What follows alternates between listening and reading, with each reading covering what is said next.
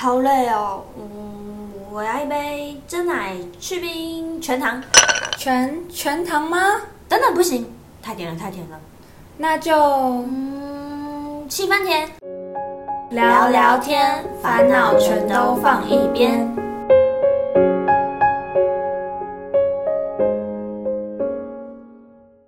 聊聊天，烦恼全都放一边。欢迎收听今天的节目，我是 Ruby。我是 Elsa，我们最近开启了一个新的计划，会邀请跟 Ruby 一样的社会新鲜人，对来自不同行业的新鲜人进行访谈，来了解新鲜人的心声以及实际的工作内容。今天就是职场菜鸟访谈系列开张的日子啦！没错，之前大家还记得说我们有找那个婷婷一剪师，大家还记得吧？就是在医院穿白袍的那一位。当然啦，那天我们跟婷婷可是聊得很开心呢。没错，我们今天也请到了另外一位新鲜人，也是在医院工作哦。对了，Elsa，不知道你有没有听过物理治疗师？当然有啊，那时候在我们高中的时候非常的红呢，很多人想考。对，什么物质、直至、药学，大家都很想考这三个科系。真的对对对对，这么说还真的是在现在高龄化的社会，其实物理治疗师的地位感觉好像是越来越高了耶。嗯，真的。所以我们今天呢就邀请到上次也来过我们频道的玉珍来跟我们分享物理治疗师都在做什么吧。Hello，我的健康咨询师。嗨，大家好，我是玉珍。那我现在是在景美医院当儿童物理治疗师。嗯，嗯，那我平常的话就是主要的客群就是儿童居多。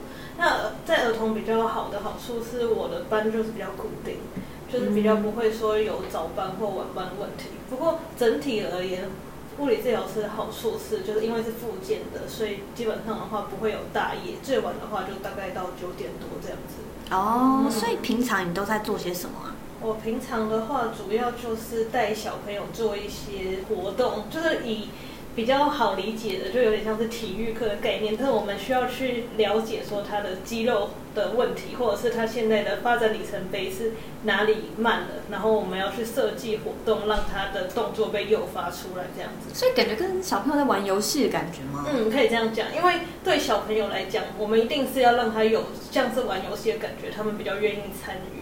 哦，那你们要设计一些教材吗？主要就是活动，就是你可能会把很多活动，就是你想要训练的东西，包装了很多活动，然后让他去做这样子。哦，类似像附件版的老鹰抓小鸡。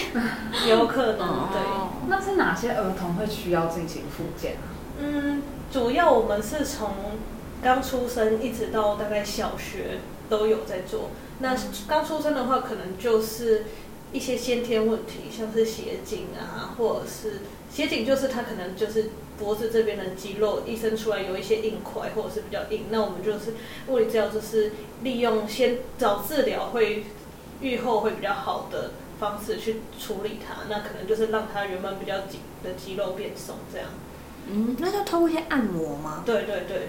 所以物理治疗是什么啊？到底它它的话是透过一些像是，因为其实像刚刚你提到那个斜颈，那不就开刀就好了吗？呃，因为其实这个东西的话，透过物理治疗的话，基本上它的那个恢复的效果就已经很好了。所以就是如果这样子的效果就很好的话，我们通常就不会鼓励要开刀，因为开刀毕竟是一个侵入式的，治疗这样子对，所以可能通常遇到像这样的状况，医院里面会先判断能不能够用物理治疗的方式去做执行，然后如果真的不行，才会真的要开刀这样子。对，如果是针对斜颈是这样。所以物理治疗就是复健的一种吗？对哦，只是我们主要是处理粗大动作的部分。那就是因为我是儿童物理治疗师，所以就是相对于大家普遍认知到的物理治疗又有一点点不太一样。嗯一般普遍的物理治疗主要就是以仪器治疗为主，那仪器治疗就会包括就是在复健诊所看到的那种拉脖子、拉腰的设备，或者是电疗仪器那些。嗯，但是应该不用对小朋友怎么拉脖子拉腰。对对对，所以儿童就是另外的，主要就是像刚刚讲的，会设计一些活动，然后让他比如说比较不足的肌力去做训练，或者是可能有一些敏捷性啊、协调性的问题去做处理，或者是一些就是里发展里程碑慢的，我们要慢把它赶上它原本的进度这样。那这样每天上班会不会很累啊？嗯，我觉得最累的就是你要去想，因为有一些小孩他其实是类似像是自闭症啊，或者是过动的小孩很多。那这种的话，就是除了你本身要设计活动，你还要去思考说你要怎么样，就是让小孩愿意执行这个活动。嗯这比较需要也应该是不是也要让他们听我们听这种治疗师的话？对，就是不是很容易，你必须要找到你跟他的沟通方式。那通常你在治疗的时候会有爸爸妈妈陪同吗？如果是很小的小孩的话，就会有；但是稍微大一点的话，就比较不会。稍微大，大概可能是落在大概四岁以上就会让他独自进来上课吧，三哦三四岁哦，我觉得还是蛮小的哎。那嗯，就你们一次是服务多少人？我们大概就是我们是切半个小时是一堂课，哦那半个小时一堂课的话，就是看我们自己要排几个人上一堂课，但是我基本上是不要超过三个人，三个人就已经有太累点多了。哦，对，不过我有上到四个人的，四个人的经验这样。对，就是一堂课有四个人。哦，那我觉得儿童儿童物理治疗师有点像是医院的保姆，就那种感觉吗？嗯，诶、但是我们就是不用照顾他的起居啦，就是他的吃吃东西呀、或者是他的那个、排泄对啊，排泄那些不是我们要处理，我们主要是就是先第一先评估，然后看这个小朋友他可能是比如说跳比较不会啊，还是肌力比较不还是嗯他本身有一些低张的问题啊。然后我们就是要先跟那个家长卫教说，他其实在家里可以做哪一些活动，或者是做哪一些的注意，去让他小朋友会变得更好，这样。啊如果真的不行，再和才会来到医院这样子。应该说我们是同步进行的，就是我们这边有上课，然后上课完之后跟家长说他们回去可以怎么配合我们，然后在家里的话他们一样是有练习到这样子。哦，那他们也是一周一次来来医院这样吗？嗯，看状况，也有来到两次的，嗯，但大部分可能就是一周一次来上课。对，就是通常是一周会排一堂物理物理治疗，但是小朋友他不一定只需要物理治疗，所以就是以儿童的附件来讲，他可能同时还会有职能课跟语言课的部分，那他可能一周就会来到医院不止一次。那你刚刚有提到职能课嘛？然后其实我们常常有听到物理治疗系，也听到职能治疗系，你可以跟我们稍微分享一下这两个之间的差别吗？嗯，如果是就是比较浅显的讲的话，他们两个主要差别应该是物理治疗是处于比较粗大动作。所谓粗大动作，就是像是比如说跳啊、走路啊那种，就是比较大的动作。那职能治疗是比较负责是小动作，像是拿笔呀、写字啊，或者是拿汤匙啊、打打电脑啊。所以他们之所以叫职能，是他们会让他们回到，比如说，这有些人他们是中风后，他的手不灵活，但是他要让他回去打键盘，就会需要一些精细动作的技巧，那就是职能治疗师这一块。嗯。所以在医院是有分两个部门嘛，就是说一般医院，基本上是一样，都是复健部，只是它可能会有两间，就是一间是物理治疗，一间是职能治疗。嗯，然后现在也有慢慢越来越多有那个语言治疗的部分。啊，就是说话的部分嘛。对对，那为什么要分为两个职业啊？就是为什么要分物理治疗师跟职能治疗师？这种感觉好像是可以同步进行的、啊，粗大动作跟精细动作的部分。嗯，就是以前它是同一个系，但是之后它就分家了。应该是因为就是物理治疗它学的就是基础跟职能治疗不太一样，就是物理治疗它会包括更多的像是肌动学，就是你要知道肌肉的那个怎么动啊，然后哪一条肌肉会影响到什么动作之类的。那只能治疗的话，它比较是处理就是小的那种精细的范围。嗯，所以就是专业有稍微不一样，所以就分家了。嗯，那想问一下，就是你们是医生在判断这个小朋友需要治疗之后，才会转接到你们物理治疗部门，还是说你们是直接可以去收病人的？通常是一开始会有家长会觉得说，哦，他可能小朋友到了两岁了，然后走路还走不好会跌倒，或者是可能一岁了，然后呢就是站还站不好之类的，就是妈妈觉得小孩的生长慢了，他才会带来医院做评估。那评估的话，就是由治疗师去评估，然后也是要有那个小儿科的医生去两个都确认说他是真的有发展迟缓的部分，我们之后才会排课。哦，所以是一起的，你们是并进的，就是同时会看诊这样。对对，因为有些人是他有去看诊，然后就是医生觉得说哦，可能有发展迟缓，但是我们用那个长模去测这个小朋友，他其实没有到发展迟缓的那个，那我们就不会让他上课。哦，哦所以还是有做一些简单的小分工，他们先做初步的检测，然后你们再做后续的一个精细的检测。嗯嗯嗯。那如果是长不高的小朋友嘞，你们有在治疗吗？哦，这个就不是我们可以处理的。哦，那怎样才叫你们发展迟缓的定义是什么啊？就是我们会有一定，比如说一岁要达到怎么样子的动作能力，两岁要达到怎么样子的动作能力。嗯。然后呢，他如果没有达到的话，就是我们会透过他这次就是评估出来的分数，决定他到底有没有迟缓这样。可是是不是现在家长有这个敏感度，会去知道说小朋友发展迟缓吗？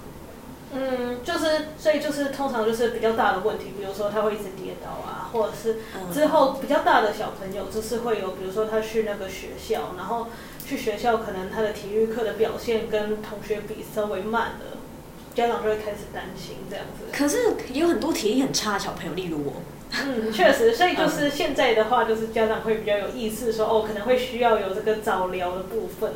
哦，那你们会去学校宣导吗？嗯那个部分，我是还没有这样子去过啦，但是可能之后会吧。嗯，所以还是会有宣导这部分。嗯，还蛮好奇的点的话，就是说，因为像这种感觉是比较额外的课程，比如说像给小朋友上，小朋友我们常常上那种才艺课嘛，钢琴课啊那种，或是物理治疗课这一种，那你们费用都怎么算？哦，因为我们这个早疗啊，我现在在的是医院嘛，然后早疗其实就是算健保有补助的。那他就是一次来就只要那个挂号费五十块而已，就很便宜，很便宜耶。对，所以就是才会说有要有前面的检定，他是真的有那个迟缓，他才可以来排课，不然就是其实要上的小朋友很多，要上的小朋友很多。嗯，所以你工作真的很忙，蛮忙的，就是小朋友很多。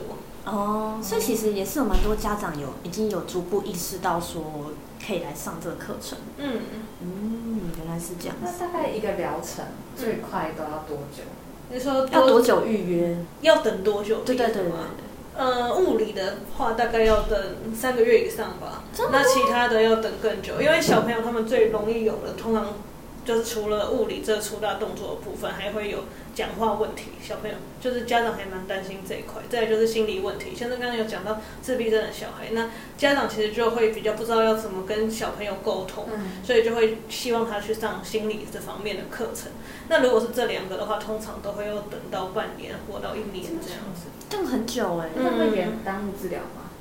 所以就是他可能就要去其他地方。哦哦，那一个疗程通常要多久？怎么样他才算毕业？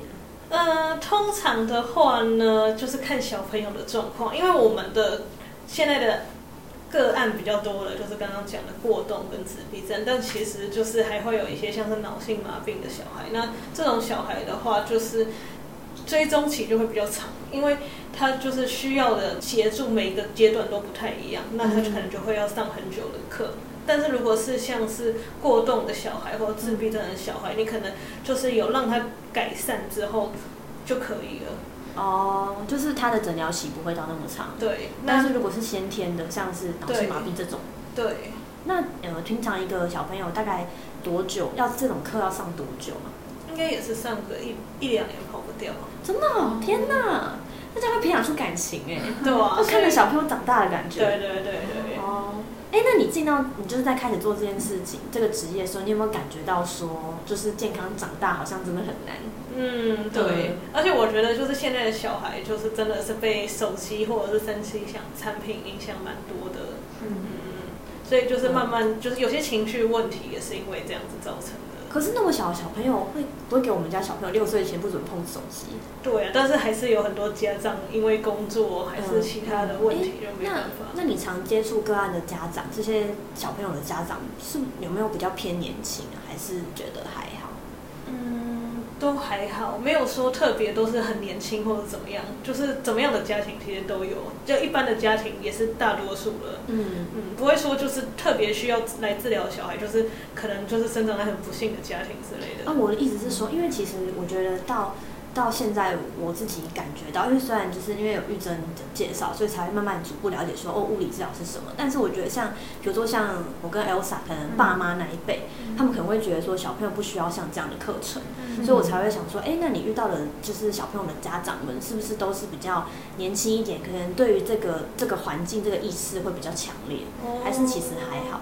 其实还好，因为嗯就是会来这边做治疗，通常都是家长自己他是主动觉得说小朋友有问题，他才会来看医生，或甚至来做治疗。所以基本上他们本身就有动机了，不是我们说服他说哦，你的小朋友应该要来上课了。哦，了解。所以通常是蛮明显的才会需要家长才会发现吗？还是说一点点就可以发现？就是看每个家长其实他们的关心程度不一样啊，有些人就是觉得说哦，他小朋友就是可能脚稍微有一点外八啊，或者是有点 O 型腿啊，他就觉得说很担心，但其实这个就是问题没有到很严重。嗯，了解。所以其实其实没有想象中那么不普遍，大家对于这个方面的意识。嗯，嗯，了解。那你觉得说，就是呃，你现在在做就是儿童物理治疗师这件事情嘛？那跟一般的治疗师，你觉得有什么差？哦，我觉得最大的差别就是因为其实物理治疗我们出去的话，最大宗的就是走骨科，然后小儿是相对比较少的。那骨科的话就是。很难免掉你要跑电疗这一块，就是我刚刚讲的仪器治疗。对，那在仪器这一部分的话，就比较容易厌世啦，因为仪器这一部分就有点像是作业员，就是你要帮病人可能贴贴片啊，或者是可能拉脖子啊这样子，就是做一些比较例行的公式这样子。对对对。哦，那你当初在选择，就是立志说哦，我要当儿童物理治疗师，还是说你其实是进入这个领域之后才去做分科选择的？其实我一开始没有，就是真的很明确说我要走小儿，只是我觉得说，就是我在找工作的时候有这个机会，让我可以一开始就专心于做小儿这一块，我觉得还蛮难得的。哦，因为毕竟是比较比较少会去关注的族群这样子，嗯，所以大部分物理治疗主要就是可能像我刚刚有提到嘛，可能老人复健，对，然后或者是运动员复健吗？嗯，对，然后或者是中风的也是蛮大众的。呃，中风的一些族群，对，然后再来就是小儿比较少少会听到的族群这样子，对，然后再来还有一块就是可能要看医院才有做的是心肺这一块，嗯，那这一块可能就是像是心肌梗塞啊，或者是心衰竭的病人啊，我们会去教他运动，或者是去设计他的运动处方。那这一部分的话，其实就是做的医院相对就更少，就是比小的这一块又更少一点这样。那这些就是比较一般的物理治疗师在做的一些工作。那他们跟医生诊断的分工大概是怎么去做的？呃，如果是以骨科来讲好了，就是现在很多就是物理治疗所会慢慢兴盛的原因，是因为其实很多常年病人。那常年病人是指说他去可能医院啊看了很久，然后他仪器治疗也做了很久，但他其实没有好，所以他后来才会去物理治疗所去做治疗。那为什么会这样呢？就是因为他去了那个医院，然后医医生给他诊断，但是他的诊断通常都是很很片面的，对，很片面的，就是大概讲说哦，他是下背痛，可是下背痛的原因有很多，医生没有帮他找出来。那他也他就是做一些就是大众觉得这些东西会让他好的东西，就有点像是吃止痛药的概念啊，你会暂时得到缓解，但是就是其实是治标不治本，对对对。所以才要去更专业，像物理治疗这一块，物理治疗师去试试看，说什么原因造成他可能下背痛这样子。对对。所以你们是可以做诊断的吗？我们现在的法规是我们还没办法直接让病人进来，然后我们诊断做治疗，我们还是要让他先去医疗院所，然后可能他真的拿到了那个下背痛诊断，然后我们再来给他更细部的评估，然后确认他的真正问题，再做治疗这样。嗯。哎，呀，很就是题外话，很好奇一点，就是因为现在很多人不是会做皮拉提斯或是瑜伽，那这个部分跟物理治疗有相关吗？哦，有啊，就是我们有些物理治疗会开这种自费课，然后就是让客人来，让病人来上。哦，那你自己会做这些按摩之类的嘛？帮你自己仪态调整的比较好一点。嗯。因为现在很多女生不是会有那什么骨盆前倾？嗯嗯嗯。这种的话是可以治疗的吗？可以啊，而且就是身为物理治疗师的话，就会比较可以自己检查说你究竟是哪里出问题，才会有这个姿势上的问题。这样，你可以自己先自我矫正。嗯。那这样，因为你刚好提到那个动肌力学的部分，机动学，机动学的部分，那你在看每一个人的时候，会不会很容易就一眼看出来说啊？这个人会真的哦，就是你可能就是看路人就知道哦，他这个步态啊怎么样？天哪，好像职业病。或者是你看他可能在那个捷运上的站姿，你会觉得说，嗯，他哪一边的肌力比较不好之类的。哦，所以其实一般的物理治疗，哎，那物理治疗师是可以去当瑜伽老师的。可以，就是通常就是这些都是算是额外的课程，然后现在像是这种瑜伽啊、皮拉提斯啊，其实它都有一定的自费市场嘛，但是它也是你需要去上课，然后有那个证照。对，有那个教师证，你才可以开班授课。哎，那你自己有想要来开一下吗？我我有想过要开儿童瑜伽啦，可能之后再去上。嗯，哦，所以你还是还蛮喜欢儿童这个领域。就是毕竟我现在是小儿物理治疗师嘛，所以就是可能课程也是小朋友比较多。嗯，那你觉得像这样的瑜伽课程跟你们真正的物理治疗，你会觉得他们就是业余的物理治疗吗？你说就是一般民间的瑜伽吗？对啊，对啊，对啊。嗯。可能就是思考的逻辑不太一样吧，就是像瑜伽就有点像是现在健身房的教练，他们可能就是针对他们看到的动作去做加强，可是他们没有加入一些我刚刚讲的那个机动学的思维，所以就是会比较少考虑到可能这个动作其实会造成一些运动伤害。哦，OK，那玉珍觉得我有没有什么问题？嗯，就是长翘脚很容易长的。会啊，嗯，就是翘脚的话，本身是会影响到那个髋关节这边啊，所以屁股会比较大。嗯，就是这种东西都是累积影响的，所以你觉得还是会有一点相关。嗯嗯，对，哎，那瑜伽跟皮拉提斯什么不一样？嗯，其实他们都是一种就是伸展呐，然后就是去比较慢慢动作的一些运动这样子。嗯，所以如果之后我们可能去参加一些像是这种运动课程，那如果看到那些教练，或者是不管是瑜伽老师、皮拉提斯老师，如果他以前是物理治疗师，是不是就可以上这个背书，是不是来的更？更重要。嗯，他我觉得他至少可以让你比较不容易有运动伤害，或者是你现在已经有比如说下背痛的问题，或你本身就有一些疼痛问题，你找这种的话，他会比较可以就是考虑你现在的条件，然后去设计更适合你的运动这样子。嗯，了解。那五十间这种？哦，五十间的话就是物理治疗的大宗了。哦，很常在处理这个问题。对，因为五十间人很多。嗯，那你会处理吗？这个可以啊，五十间算是物质入门款。哦，真的哦。那你妈有这个需求吗？她目前还没有，希望她不要。希望 她不要。那五十间是怎么形成的？它通常肌肉僵硬吗？是，它是那个关节就是粘连的问题。嗯，那粘连的问题为什么会有呢？其实就是根据研究来讲的话，是确实是跟老化比较有关系，没有说就是特定怎么样子的运动，或者是你完全不动，然后就造成这样子。可是如果你已经有五十肩了，然后你完全没有动的话，确实会让你的那个五十肩的那个病期拉得更长。哦，那有办法治好吗？还是只能舒缓而已？看他现在，因为五十肩它有周期。然后看他现在是在哪一个时期，嗯，但是最终的话，他其实是会好的，大概会需要个两三年这样子。我们物理治疗主要的目标就是让他不会限制到那么多的动作，然后让他的肌肉不会影响到那么多这样子，然后还有让他就是之后恢复比较好这样。哦，所以也是算是一种预防性的治疗这样子吗？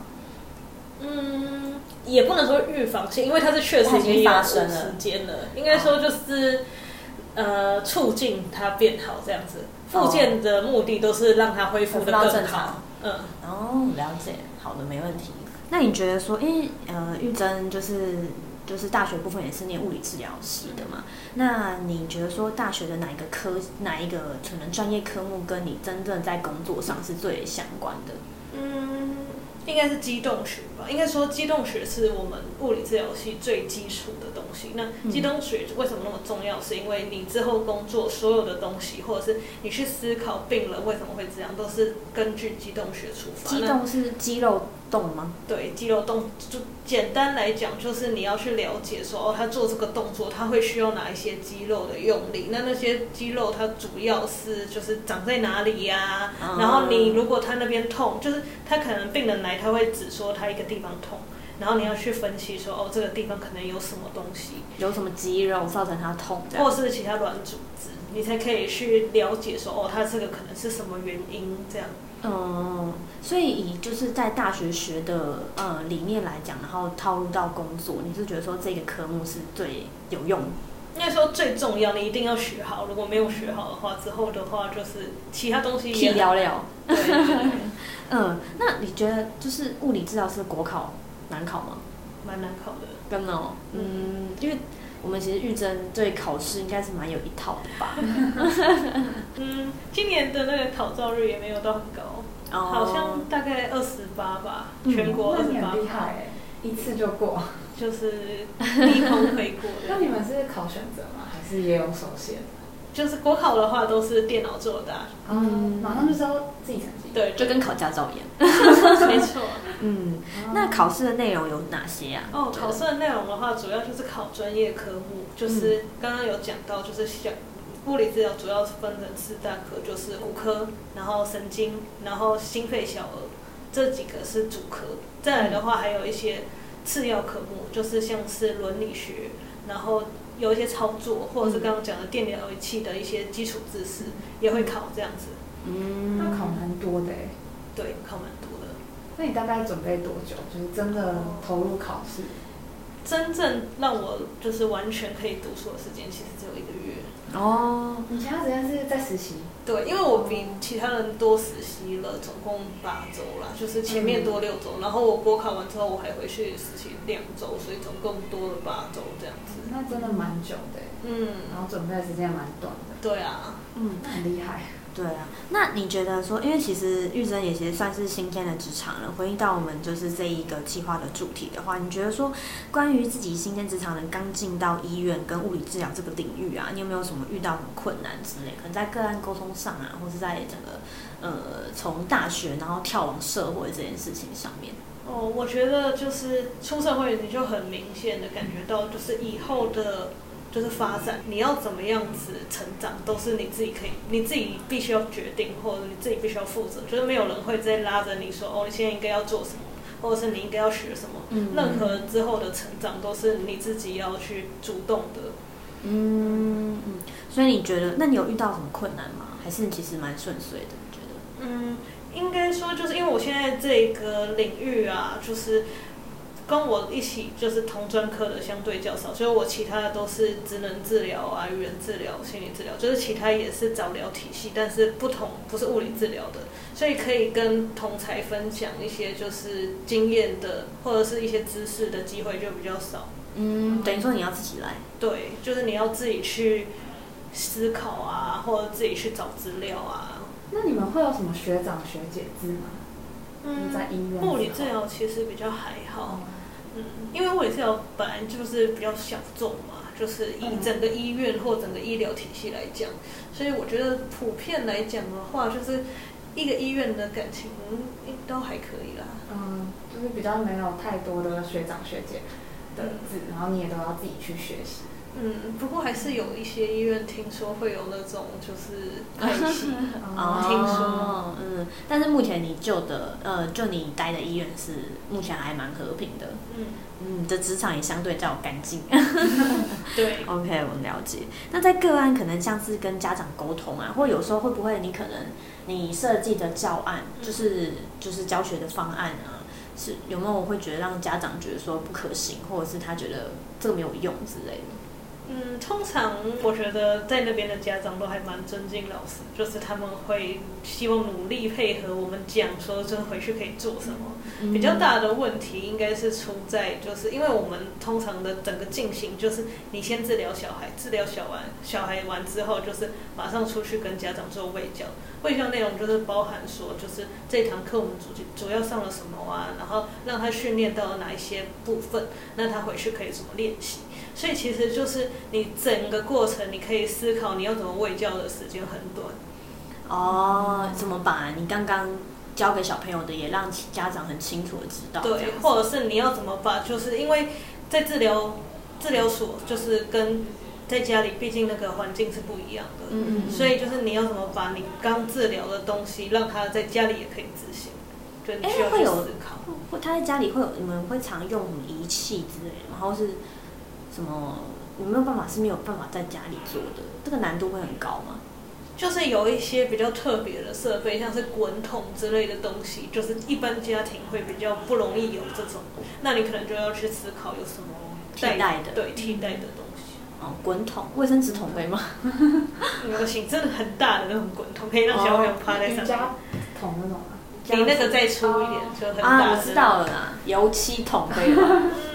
嗯大油漆，可以啊。大的那种油漆嘛，对吧？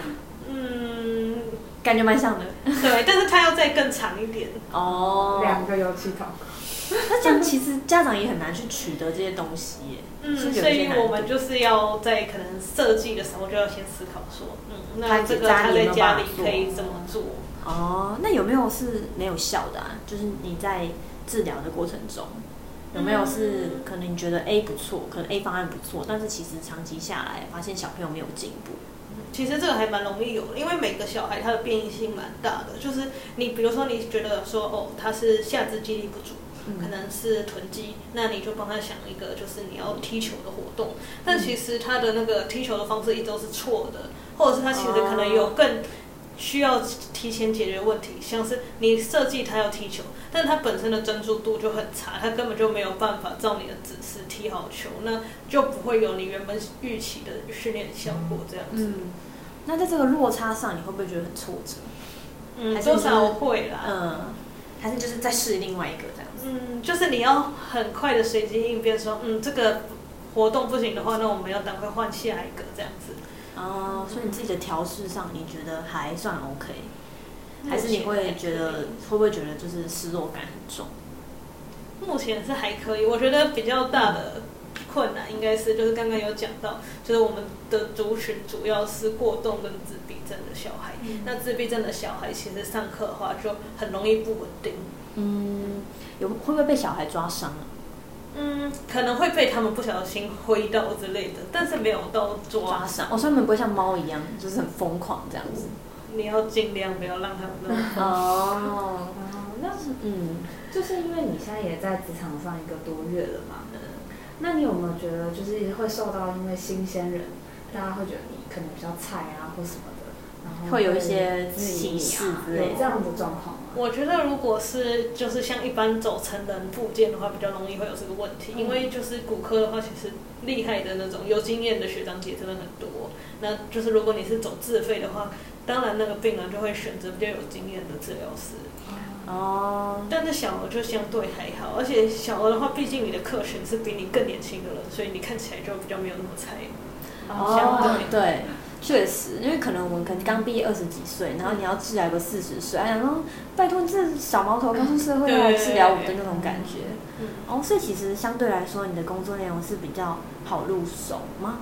嗯，相应该对这个领域说入手是好入手，可是它的发展就是你要往更深的发展，其实也是蛮有挑战的。哦，因为就是小时候没有处理好，长大就会更早，感觉会需要负更大的责任心嘛？你觉得？嗯，嗯，那你会回家的时候还要再想说，哎，这个小孩怎么办？我要不要帮他调整方案？会这样吗？会啊，就是一直到他上课之前，都一直在思考说这个活动到底适不适合他这样子。嗯，我觉得小朋友好像好像会更让人激起这种感觉，因为像我之前看一个韩剧，就叫做《机智的医生生活》，然后里面就是会有一个，他们就是一群在医院的医生这样子，然后其中有一个医生是负责小儿外科，他就会帮小朋友开开刀。其实我不太懂那个领域，但是感觉他的病患都是小朋友为主，然后他是外科，可能这里小朋友的心脏啊很小一颗，然后常常就会跑去医院要关心那个小朋友。啊，如果今天小朋友可能大便大的很顺畅，他就会很开心。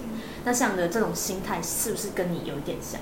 嗯，会，我觉得这个就有点像是哦，你教一个小孩，然后他从比较不不会跳，然后到会跳，甚至他会跳之后，他可以单脚平衡或者是单脚跳，就是看着他成长，就会觉得还蛮有成就感的这样子。嗯，像是第二个妈妈。嗯，那陪一个小孩长大的感觉。嗯对对对。那有想结婚了吗？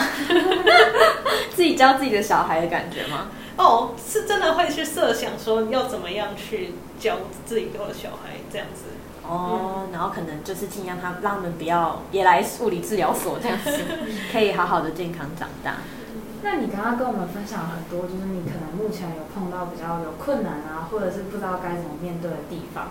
那有没有可以建，就是如果让你再回到大学的时候，你会不会觉得有些事情是可以先做好心理准备，或者是先去学一点东西，然后觉得比较不足的地那个？落差？对，嗯，我觉得主要因为就是物理治疗，它其实是一个要与人互动的职业，就是你要一直跟病人，甚至是现在我要跟很多家长喂教，所以我觉得应该是沟通能力这一块是可以，就是先去学习吧。就是学习可能就是指你可以参加更多的活动，然后去练习你的讲话口。对，嗯，所以是职场沟通的部分。对，我觉得这个部分反而是就是你可能在学业这方面比较没办法得到的。嗯嗯，会不会很歇斯底里的家长？嗯，会有比较强硬一点的家长，但是普遍都还是可以沟通这样。哦，因为毕竟他们也希望小朋友好。对，了解，所以其实就学科来上，你觉得其实学呃大学学到的东西都还算可以应付到你工作上的层面，专业度来说。嗯，就是如果以基础来讲是可以啦，嗯但是如果你要就是慢慢的发展的话，还是有很多你之后要自己去努力的。嗯，那就物理治疗这一块，你有建议大家念研究所吗？有比较更专业吗？呃，我觉得因为台湾的环境，就是对于有没有毕业、有没有那个读研究所毕业，其实没有倒差很大。那我觉得我自己的话，我是觉得我会选择先工作，然后你自己在工作中，你觉得你是不是有这个需要，再回去读研究所这样子。嗯，所以其实物理治疗这一块，大学教的都还蛮足够的。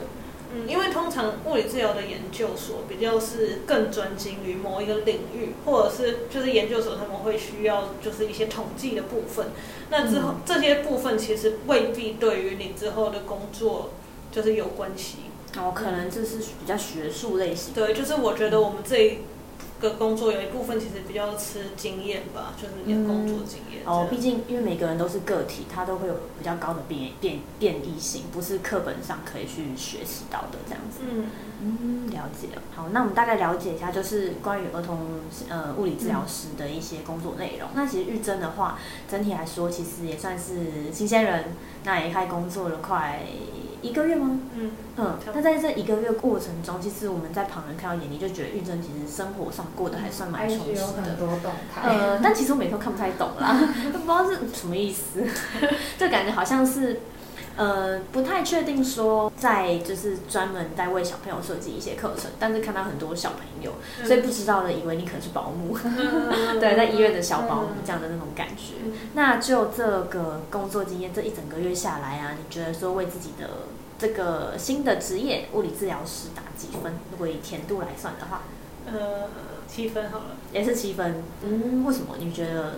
我觉得，因为就是这就是以工作形态来讲，就是这工作的工时啊，或者是就是整个模式是我比较可以适应的吧。嗯，比较符合你的个性嘛。对，就是也不用轮三班啦，然后你嗯不用在下班之后还要 on call，或者是有一些责任这样子。嗯，因为他们都是来上课，不没有什么紧急状况。对对，就比较不会有紧急状况。哦你的角色就是比较像老师这样。对，比较像老师。所以家长怎么称呼你？老师这样子。对，他们都叫我老师，而且他们都叫我物理老师。物理老师，感觉蛮可爱的。但我以前物理很烂。对，这是题外话。但现在是物理治疗师，所以当物理治疗师其实物理不用太好。对，其实没有什么关系。嗯，了解。所以其实整个工作过程中，你是还算蛮开心的。就是觉得有在成长，但是就是挑战也很多这样子。嗯，所以就目前来讲的话，你是喜欢这个领域，未来也想要继续从事像这样的发展吗？嗯，我会努力在这里生存下去。哦，了解。那整个物理治疗师还比较好奇的话，是可能在于呃医院待遇的部分，你有觉得跟其他的不管是医生啊，或是呃其他领域的对护士啊，或者其他的人类来讲，你们的相处过程还怎么样吗？相处过程，对啊，或者是说医院给你们的福利有差吗？嗯、我觉得我们就是以这工作来讲的话，比较大的好处。对我啦，就是你不用到晚上大夜还需要上班，嗯这个是在医疗体系很多职业就是没办法的事情，就是像是护理师啊、医师啊、药师、医检师，嗯其实他们大夜都还是需要工作，因为那个时候都还是会有病人有这些需求，但是半夜不会有人做复健，所以复健这一块是相对就是生活品质上面，我觉得比较好的对我来说比较好。哦，但有些人他们们可能就是熬夜体质，他们就觉得 OK。哦，但是我们玉珍是养生体质。早早睡觉。